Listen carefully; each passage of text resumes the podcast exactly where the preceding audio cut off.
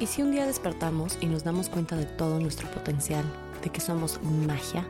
Bienvenidos a Un Café con Black. Yo soy Sara Black, su host, y este es un espacio creado para sentarnos con un cafecito y conversar sobre temas delis, mágicos, a veces profundos y, por qué no, hasta de las cosas que son un poco incómodas. Hola, bienvenidos y bienvenidas a otro episodio de Un Café con Black. Yo soy Sara Black, su host.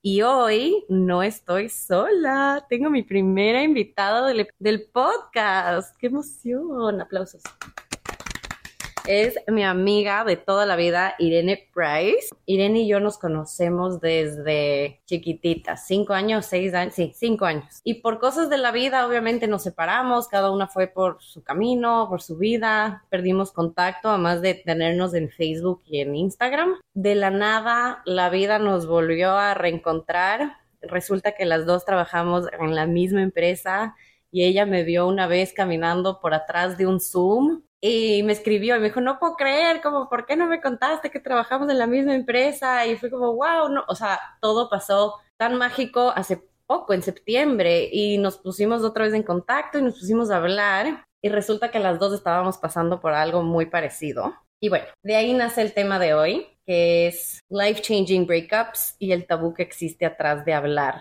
de estos breakups. Así que les presento a Irene. ¿Cómo estás? Hola, bien. Primero, cuéntanos un poquito de ti, qué haces, a qué te dedicas. Bueno, soy Irene, yo nací en Ecuador, eh, ahí es donde conocí a Sara. Me dedico, bueno, full time, trabajo, tengo mi trabajo full time eh, en una empresa de lujo, pero aparte de eso, en cuarentena, como muchas personas empezaron cosas de en cuarentena, empecé a buscar un canal creativo que me ayude a fluir, a fluir en, lo que yo necesitaba expresar en ese momento, eh, estar encerrada en un apartamento chiquito en Miami, sola, y necesitaba algo porque me sentía que estaba en un hueco, claro, un escape. Entonces, siempre me ha gustado todo lo que tenga que ver con belleza, eh, skincare, pelo, eh, yo modelaba en un tiempo, entonces dije, bueno, mira, tengo un montón de maquillaje, Sara lo vio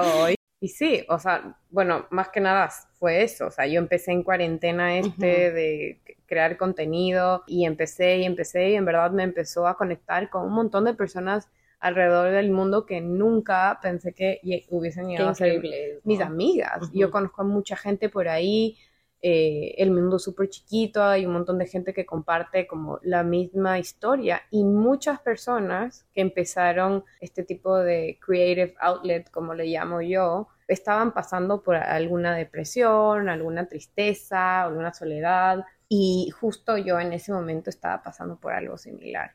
Y hablando hoy día con Sara, dijimos como, a ver, ¿en qué, qué vamos a hablar? Y yo creo que algo importante que que nos conectó a Sara nuevamente, o sea, obviamente es mi amiga de toda la vida y siempre la voy a querer, pero yo creo que el universo te conecta con personas en un momento específico, cuando no cuando tú lo pides, sino cuando el universo quiere que te conectes y cuando lo necesitas también, o sea, que tú ni sabes lo que necesitas y el universo solo te dice como, "Oye, ten, Exacto. Esta persona, ¿te acuerdas? Ahorita viene otra vez a tu vida a enseñarte algo. Y en verdad sí, nos pusimos a hablar, a ver de qué tema vamos a hablar, valga la redundancia. Y, quisimos hablar de esto porque yo también empecé como este outlet creativo, que yo le decía a Irene, quiero empezar algo, no sé qué es, siento que es hablado. Y cuando empecé el podcast también fue de un lugar de, pues, de depresión y de tristeza y de como tratar de encontrar la luz. Y siento que nadie habla de esto, o sea, como que... No. Y es increíble también porque hay gente que busca encontrar esa luz de una manera distinta, hay gente que a veces ni siquiera la encuentra y sigue buscando excusas para poder darse ese self-love o esa prioridad de entender qué es lo que te está realmente pasando o cuál es eh, la causa o la raíz. Y buscan eh, poner como un parche, es como una, una curita, un band-aid que te pones, pero, al final del día el band-aid se te sale y, sigue la herida ahí. Y, justamente este, cuando, yo siempre digo todas las cosas que me han pasado en mi vida, eh, a ver, yo vivo en Miami sola, yo no tengo mucha gente aquí, eh, y yo hice mi vida sola prácticamente en esta ciudad.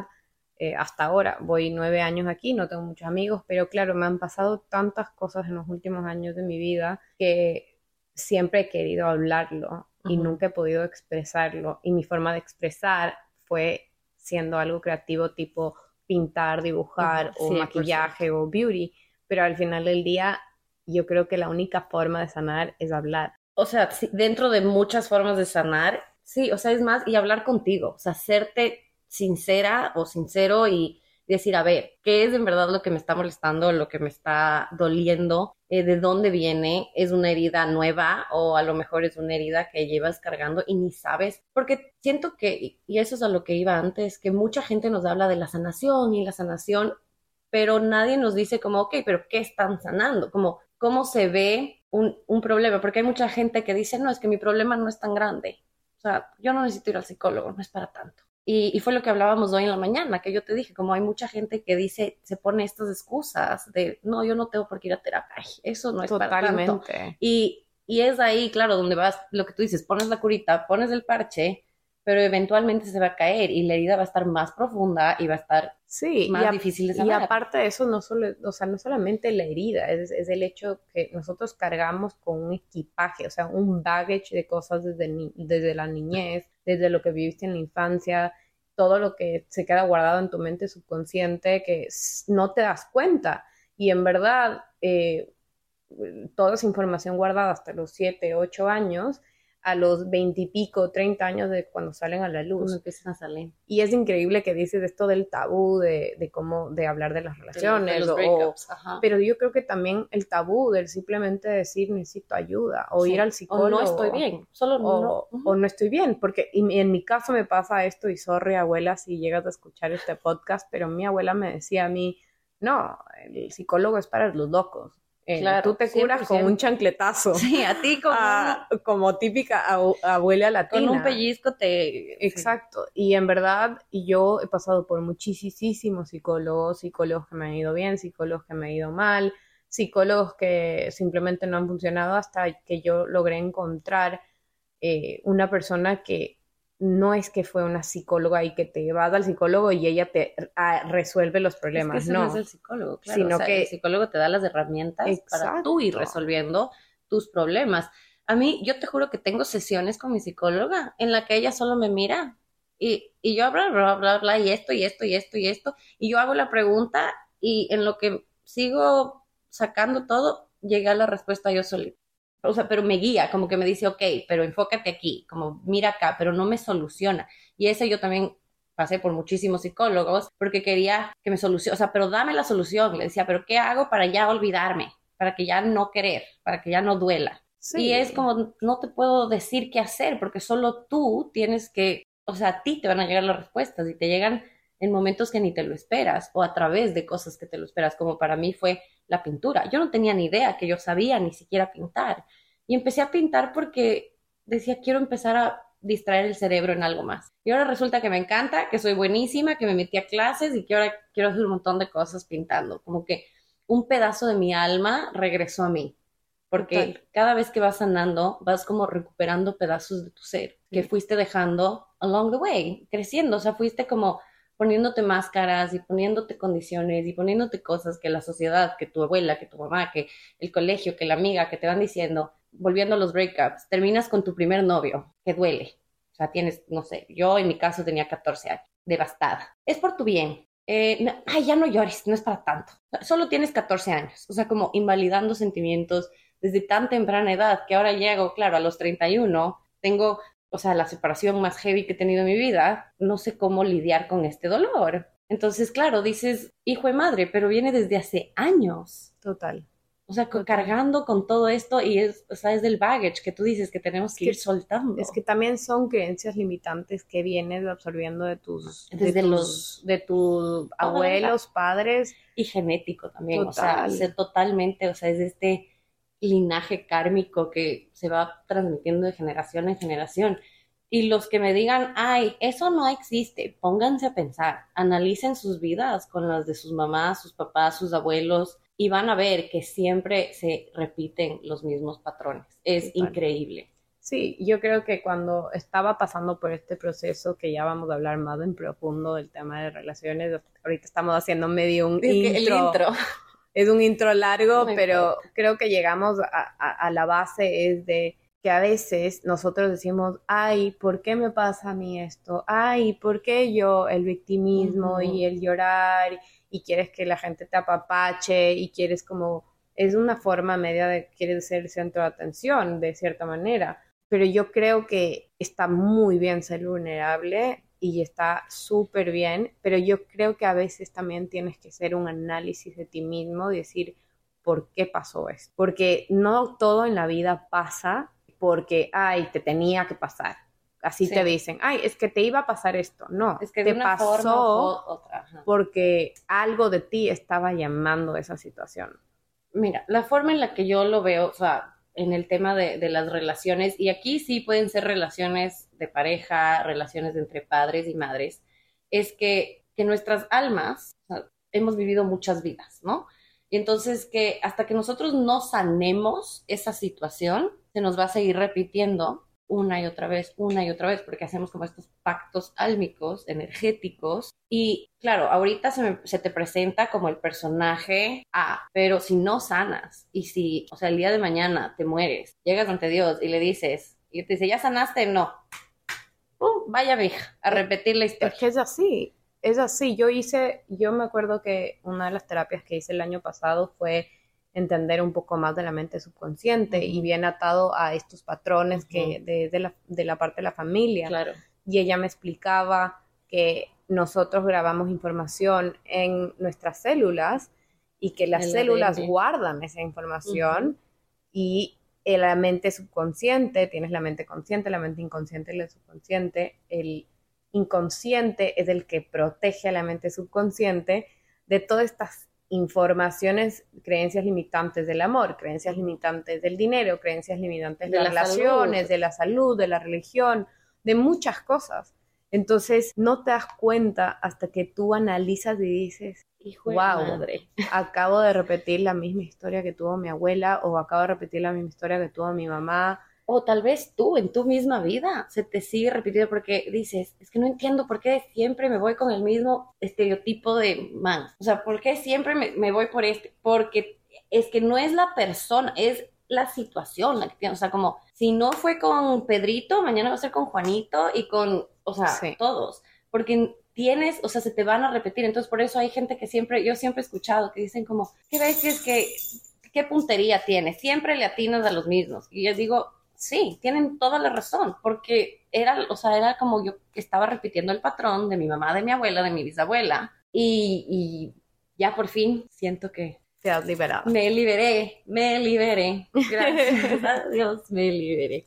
Pero sí, o sea, ya, claro, pero para llegar a este proceso, yo sentía, y hasta, ahora, o sea, hasta ahorita siento un poquito de mm, hablar del tema. Como Sí, yo nunca he compartido, por ejemplo, mi relación fue muy privada. Sé que quiero compartir, sé que, sé que quiero esta plataforma para darles herramientas y para ayudarles y para decirles, miren, esto me está funcionando a mí, esto no mucho, pero si quieren intentarlo, ¿no? Pero hablar de esto después de que nadie sabía que yo ni siquiera estaba en una relación, decir, ay, vengo porque tuve un super feo breakup y ahora ya voy a compartir. O sea, se presta a preguntas que dices como que qué pereza y ahí empiezan otra vez las creencias limitantes de que No, pero y aparte de eso, es algo que dices, todos hemos pasado por eso. todos, pero es que Todos. nadie lo habla. Nadie lo habla porque tienes miedo que o tu expareja te escuche o la familia de tu expareja, pero al final del día, lo que siempre pienso yo, la, un- la única persona que le tiene que importar es a ti mismo. Exacto.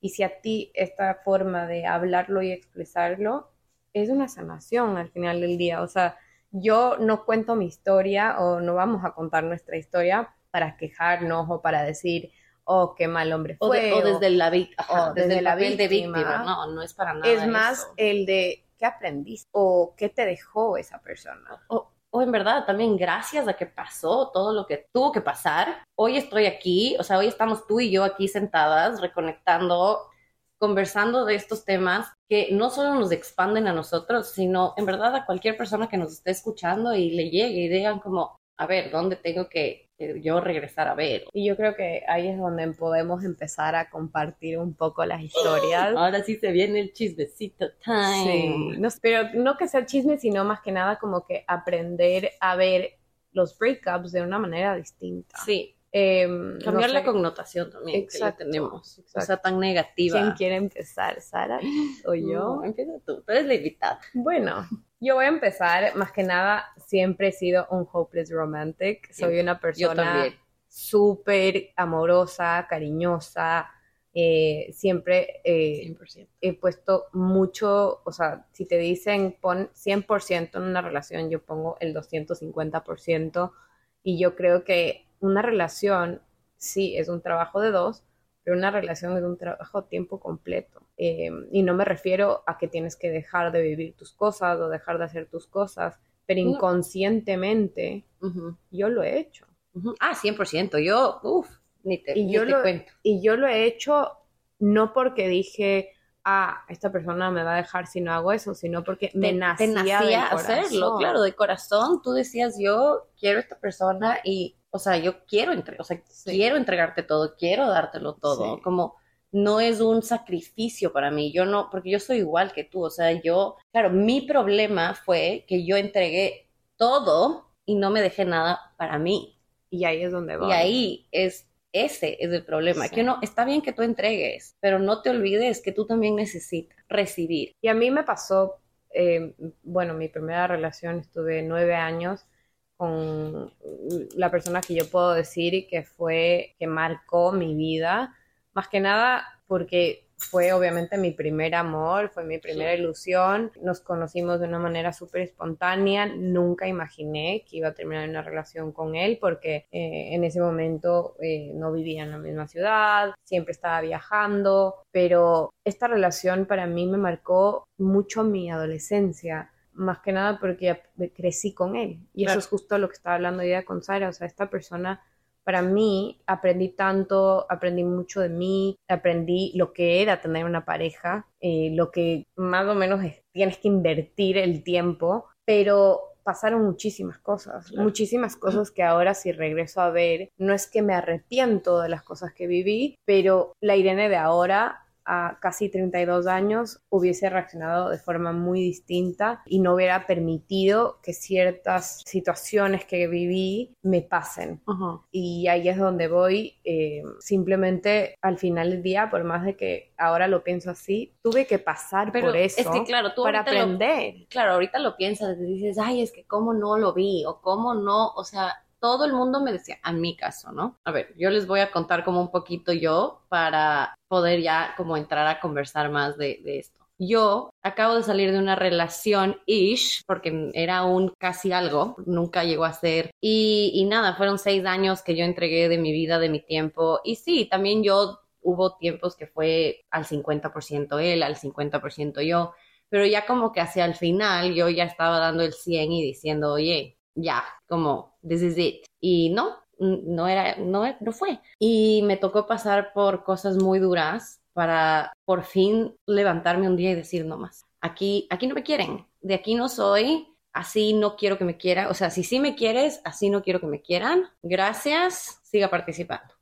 No, o sea, como que no. Y desde ese día nunca volví a ver atrás. Y no he vuelto a ver atrás y, y la verdad, sí, pienso y digo, ¿y si escucha esto? Nada, hola. O sea, ¿qué puedo hacer? ¿Me explico? Sí. Es también, es mi historia, es parte Sí. de mi historia y es mucho la razón por la que estoy aquí. Pero mucha gente te dice como, ay, es que no le des tanta importancia, ya no deberías hablar. Es parte de mi historia, o sea, Sí. es parte de lo que hoy me hace quien soy. Y es increíble que digas eso porque justamente esta relación que tuve a una edad muy temprana, estuve nueve años con él, o sea, decir, Yo terminé a los nueve años, ya te vas a imaginar cuando empecé, y mucha gente me decía, ay, no, no, no vale la pena, no te merece, y bueno, pasaron un montón de situaciones entre él y yo, pero yo creo que los dos teníamos que estar juntos en ese momento, teníamos que aprender del uno y del otro, y, y ya, y cuando la relación se terminó de una manera muy, muy fea, que quedé muy traumada, que me costó mucho tiempo salir, en donde tenía muchas dudas, donde decía,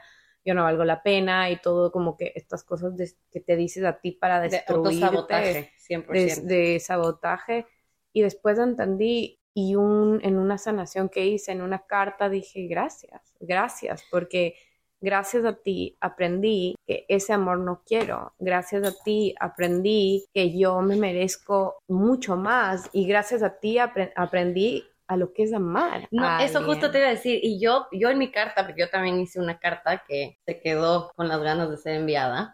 Gracias, gracias porque me enseñaste cuánto puedo llegar a amar a alguien. O sea, yo no sabía que tenía esta capacidad y, y siento que si así te amé, ah, en mi caso, que fue un amor a medias, imagínate cuando sea un amor al 100. Y, y solo como imaginarme, como decir, wow, gracias, porque gracias a ti aprendí que de por sí yo siento que es lo que más he amado y fue al 50. Y, y eso también te, o sea, verlo desde el, oye, algo bueno tuviste que haber sacado durante seis años, no es que seis años fueron de sufrimiento y de dolor y de... No. No, o sea, por algo estuvimos ahí todo ese tiempo. Sí. Obviamente, mil cosas maravillosas y mil recuerdos increíbles, pero simplemente llega un punto en que dices, no más, esto no. y a mí, o sea, por ejemplo, yo viví momentos increíbles con él, viajé muchísimo, eh, y ya, y súper chiquita viajaba yo, o sea, la verdad, te digo, mi mamá, una guerrera total, porque mi mamá confió en mí, porque yo también he tenido una relación muy cercana a ella, mi mamá confió en mí, yo sé que soy chiquita, pero permíteme vivir esto, y ella me permitió vivir esa experiencia y no me arrepiento de absolutamente nada de lo que hice, no me arrepiento de cuánto lo amé o cuánto tiempo estuve ahí, pero con el tiempo obviamente uno pasa por, por los stages of grieving. Claro. Pasa por el tiempo en donde al principio estás llorando, llorando, llorando, no paras, después estás en el dolor del por qué, por qué, por qué, por qué, y luego la siguiente semana estás en el te odio, te, odio, te, odio, te odio, y de ahí a la cuarta es como te extraño, te extraño, te extraño, y después eh, llega un punto eh, que, yo digo, por ejemplo, ah, estoy ahora en la etapa de Shakira, o sea, más o menos así, es increíble.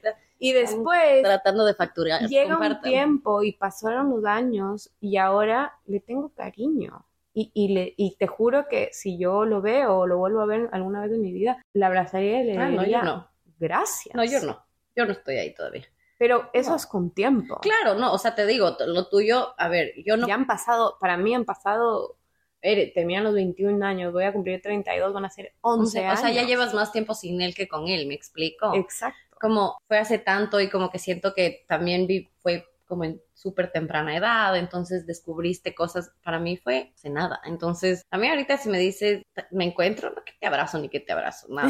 Me doy la vuelta y ve, chao, me voy. Pero eso es parte de los Claro, sí, sí, 100%. A lo mejor algún día voy a estar así zen cuando ya hayan pasado 11 años y yo diga, ah, hola. Pero es que eso no quiere decir que no te olvides las cosas que te hicieron, pero y, y, que perdones al 100%, o sea, yo no creo que he perdonado al 100%, porque nunca, yo no tuve closure, yo no tuve una, una situación en donde me senté a hablar y terminamos y dijimos tal, pero esta persona de un día al otro se volvió de volver, o sea, de ser mi mejor amigo a, ser, un completo desconocido. a ser un completo desconocido, y yo, yo creo que fue esa rabia de no me lo puedo creer, o sea, de Pero es que, verás, del otro día escuché que uno perdona la persona y no la acción. Exacto. ¿Ok? Entonces, te perdono a ti, Irene, pero eso no significa que lo que hiciste está bien. Pero te perdono porque yo no quiero cargar más contigo. Cuando dices yo no he perdonado Fully, entonces, claro, tú tienes que ver en qué parte, dónde te falta, como decir, oye, ¿sabes qué? No estoy justificando porque nos enseñan que el perdonar es borrón y cuenta nueva. Y no es borrón y cuenta nueva, es simplemente, toma, me, te entrego tu mierda, quédatela tú, yo no la quiero, te perdono, ya no quiero y me voy. O sea, eso es perdonar, es para ti, para tú, porque si tú no perdonas, el otro va por la vida feliz y campante. Él ni sabe que tú sigues sin perdonar ciertas cosas, como ¿quién es afectado? Tú, güey, tú, tú eres la que está, o sea, me explico, yo soy la que está, ay, es que no, yo me hizo así, porque me pero yo creo que no solamente es tú, sino que son los dos al final, sino que cada uno vive su proceso de una manera distinta. Eh, las mujeres como hopeless romantic siempre vivimos del duelo un poco más un difícil. claro. Y el duelo es increíble porque siempre, siempre esperanza, o sea, este hopeless. Y siempre dicen que el, duelo en las mujeres es súper fuerte al principio y, después las mujeres se empoderan y luego al principio los hombres son los que no les duele tanto y después cuando ya ven que no está ahí esa persona, eh, ahí es cuando le entra el duelo. Y eso es algo que, bueno, a ver, no estoy 100% con, eh, segura de que eso Ujú. pase con todos los Yo- casos, Yo nunca he visto, o sea, pero persona. nunca yo me ha sí- tocado ver. yo sí he visto esa situación, entonces, y yo nunca he hablado de esta, de esta, O que sea, me esto siento ahorita como- estamos aquí ventilando Sí. la ropa sucia, amiguitos. Sí, pero, pero yo creo que es eso, más que nada como ver, ahora yo veo errores míos y, Y sabes como dónde... y, y ya ni siquiera los veo como errores, sino que los veo como lecciones de vida. 100%. Y, o sea, quería vol- volver un ratito a lo que dijiste de closure, de que no, tú sientes que no tuviste closure. Y el otro día vi un video que decía, tu closure fueron esos mensajes y contestar. Tu closure fueron esas noches sin dormir. O sea, tu closure fueron todas esas lágrimas. Ese fue tu closure. La forma en la que te respetó ese día, ese es tu closure. Tú no necesitas tener una conversación. Y esto fue algo que yo, porque yo decía, ay, quiero tener una última conversación para aclarar y ¿para qué? Y me senté y dije, a ver, y esto en verdad me sentó mi psicóloga, yo solita, ¿qué vas a ganar? Excusas, manipulaciones, gaslighting, lo mismo que se venía repitiendo en- de año en año, y yo le seguía abriendo, o sea, para mí fue, si quiero esto del closure, entre comillas, es volver a abrir la puerta. Yo dije, nunca más vuelvo a abrir esto. Y, y por eso como que quería volver a lo del closure porque siento que es tan relativo. Y digo, a lo mejor tú ahorita que ya han pasado 11 años, dices como, ah, como sería rico tener un closure de conversar porque ya sabes que estás en otra Estoy en otra etapa, Sí, estoy pero- mucho más o sea, madura de lo que era. 100%, pero como que si le vuelves a ver el día de mañana, no creo que lo último que los dos quieran conversar es como el closure de una relación que se acabó hace 11 años. 11 años, sino es como, ¿cómo has estado? Qué chévere, oye, ya, Eh, el closure está dentro de ti. Total. Y eso, y eso es parte de los procesos que uno tiene, uno tiene que hacer en este tipo de sanaciones que mucha gente le huye. Es que da miedo. Es, es Sentir. sentarte, porque una relación, justo lo que dije, una relación es de dos y no se termina solamente por una persona, son acciones de dos. Y algo que hiciste tú hizo este trigger con esta persona y tienes que entender por qué. Y en mi caso fue que en ese tiempo yo era una víctima. Y Claro. yo llevaba mi vida con el victimismo Aquí al 100%. en la frente, sí, sí. No, yo tenía tatuado víctima. víctima. Y vi- víctima de, de, de todo, o sea, de mis papás, víctima de la sociedad, soy víctima de las amigas, soy víctima. Eh, exacto, también manipulaba. Yo Sí. también era Yo manipuladora. con el llanto, qué bestia, cómo manipulaba con el llanto. Yo no manipulaba con el llanto, pero por ejemplo, yo me enfermaba. O sea, yo... Medio que a propósito, ¿no? O sea, como que le- Es Sí. que no era ni siquiera que a propósito, porque decía me voy a enfermar a propósito para que estés, sino que como estaba tan triste y, y, y, y en verdad, o sea, a mí, por ejemplo, la tristeza me afecta muchísimo el estómago en ese caso. Y dejaba de comer o me daba acidez o, por ejemplo, no quería levantarme de la cama, entonces terminaba enferma y era como otra vez esa persona volvía a mi vida porque decía, pobrecita, está pasando por eso. Y en verdad me necesita. me necesita, claro, cuando yo estaba pidiendo a gritos, ay, vuelve a mí, cuando en ese caso era, Irene, ¿qué estás haciendo? O sea, pero en ese momento que estás viviendo eso, no te das cuenta ver, y yo- años después dices, wow, Claro, pero yo fui que- una víctima. Sí, totalmente, pero también siento que como que no hay que ser tan duras con esa versión tuya, sino porque la Irene de esa época hacía lo mejor que podía en su capacidad de, o sea, como de, de, de defenderse y de querer, o sea, me explico, tú hacías lo mejor que podías con las herramientas que tenías a tu disposición, que, perdón, no eran muchas. Al menos yo siento que en nuestra época no crecimos con un, como en mi casa no era un open discussion. Yo con mi mamá, pero como que en mi casa era, "Shh, shh, no digas, no hables de eso, no. de- entonces, claro, no teníamos como todas estas herramientas que tenemos hoy de, de acceso a, a estas sanaciones y a estos como mind blowing cosas que también creo que con la edad es, o sea, todo el mundo pasa por esto y todos podemos regresar a ver a la de 21 años, 22 años y decir qué estabas pensando, como por qué y, y- Pero, y es, pero yo creo que la Irene de hoy es gracias a esos ah, momentos. 100%.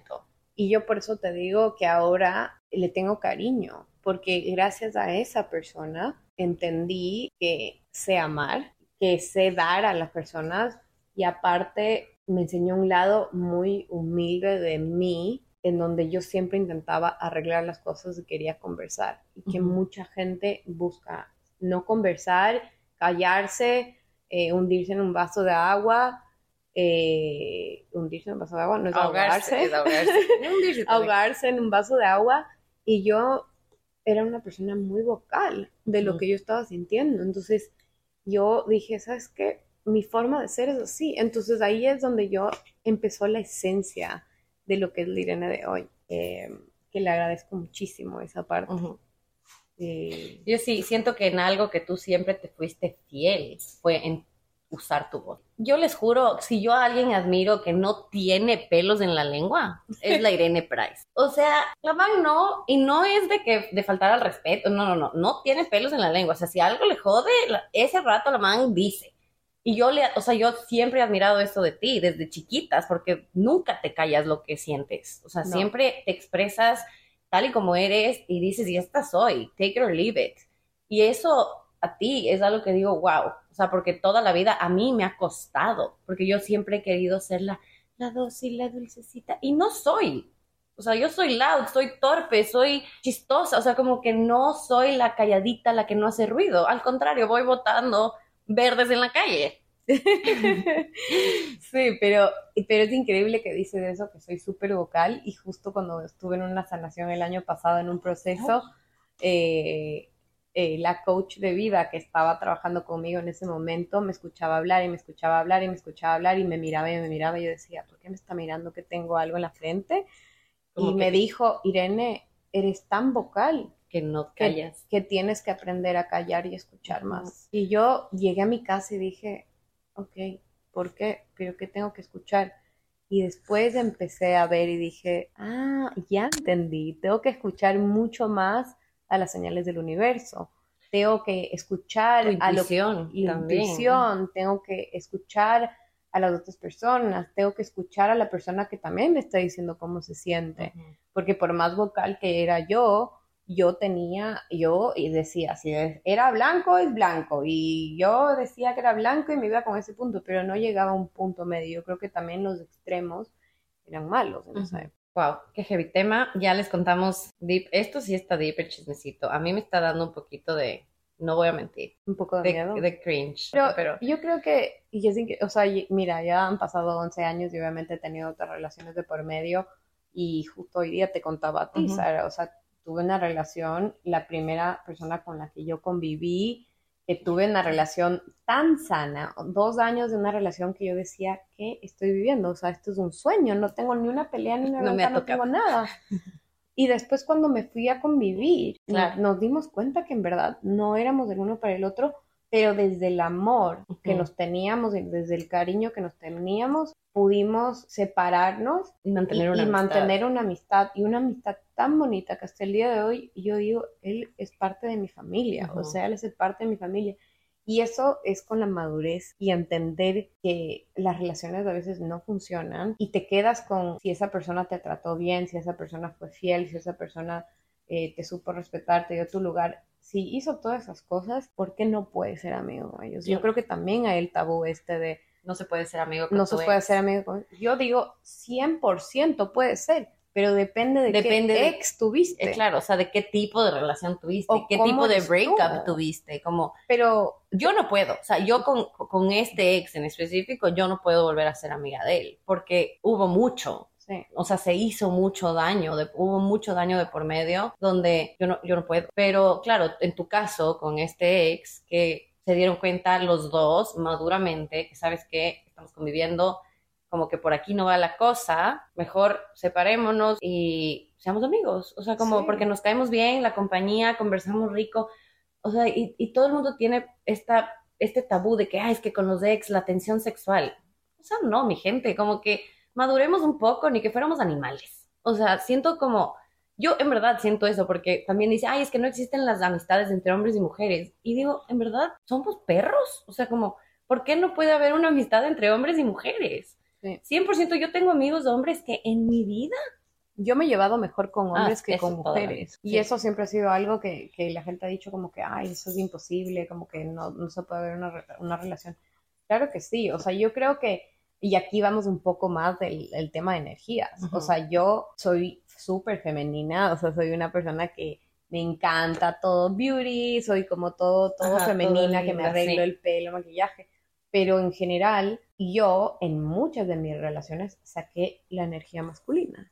Es que Y tu ex- personalidad es súper dominante y súper como que, o sea, que dices las malas palabras por aquí, ¿vale? Entonces, tú eres súper femenina, te ves y cuando luego eres, porque en la sociedad, como tú te ves, tienes que actuar como, ay, hola, bienvenidos a la casa de Irene. Total. ¿Qué le sirvo? Y aquí es, no, a ver, siéntate, agarra, ¿qué fue? Como, Total. lo que somos. Y yo creo que también el tema de, de las mujeres independientes y como eh, cuando tú sales a, a vivir sola y tienes como que tu vida sola, tal, de cierta manera sí llegas a tener cierta eh, energía masculina, porque Claro. tú estás No. ante el mundo y protegiéndote a ti Perdón y que te interrumpa. Todos tenemos energía masculina y energía femenina. todo. sin importar el género, todos y todo en la naturaleza tiene energía, o sea, es la dualidad. La dualidad existe en todo. Con donde hay luz, hay oscuridad. Así es. Pero bueno, para ya no alargarnos mucho y no hacer esto un complete TED Talk, vamos a hacernos una pregunta.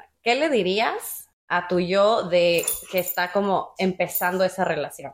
primero hablar menos y escuchar más. Y, ta- y, y el, el hecho de que por más de que estés en una relación en donde tú quieres compartir todos los momentos bonitos con esa persona, tienes que mantener tu independencia. Y ma- mantener tu esencia y no estar con alguien que quiera cambiar lo que eres. Porque al principio, en la etapa de honeymoon, que siempre digo yo, los primeros dos, tres meses todos flores y colores, y luego con el tiempo, todas las relaciones se vuelven un poco monótonas. Eh, Pero yo siento que hay tanta como belleza detrás de eso. total. de ya llegar a estar tan cómodo con alguien que se vuelve parte de tu día a día, o sea, de tu Pero- pero rutina. es- pero es una rico, rutina. Claro. Pero yo creo que es más que nada como parte de que se vuelva tu rutina porque llegas a formar parte de tu vida en todos los aspectos, o sea, es tu Exacto. confidente, es tu mejor amigo, le cuentas las cosas, estás ahí, estás en las buenas y en las malas, pero yo creo que es más de igual, de cierta manera, seguir manteniendo tu independencia, porque yo creo que no hay nada más atractivo en una persona, tanto hombre como mujer, que cada uno tenga su vida y que tú puedas llegar a la casa y decirle, ay, hoy día pasé por esto, tuve esto y Es tengas como- cosas que contarte. Em, yo lo que le diría a la Sara que está empezando esa relación, listen to your gut. Eso es, Es que a mí, a mí no sabes cómo mi intuición me decía, no es por ahí, no es por ahí, no es por ahí, no es por ahí, no es por ahí. y yo, no veo, soy ciega, no escucho, yo sí, yo por aquí quiero, por aquí me voy. Y boom. Yo me lanzaba como gorda en todo. Ah, sí.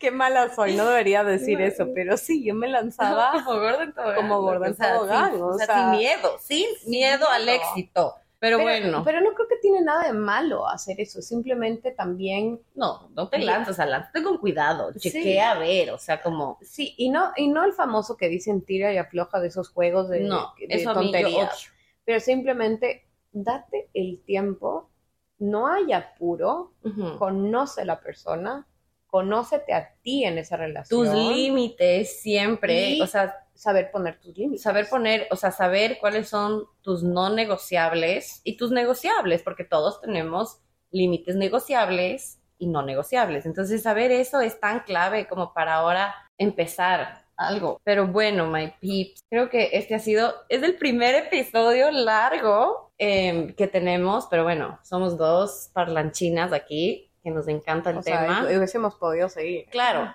o sea, aquí nos podemos quedar cuatro horas conversando y seguir chis- el chismecito. Pero bueno, cuéntenos em, qué opinaron, Eh, alguna vez han tenido alguna relación así. Em, si quieren, o sea, en verdad ya saben que mi inbox es un Y el mío también. anonimato. Y si quieren seguirle a Irene, es I am Irene. Le voy a poner en el, en el comment del episodio, les pongo como su Instagram y también le, le voy a hacer tag cuando suba, suba toda la info. Entonces ahí ya le pueden encontrar. Ha sido Em, un placer. ser Gracias por estar tu aquí, podcast. gracias por eh, aceptarnos en tu casa para hostear el podcast en nuestro mini micrófono de hoy. Y bueno, nos vemos la próxima semana. Bye.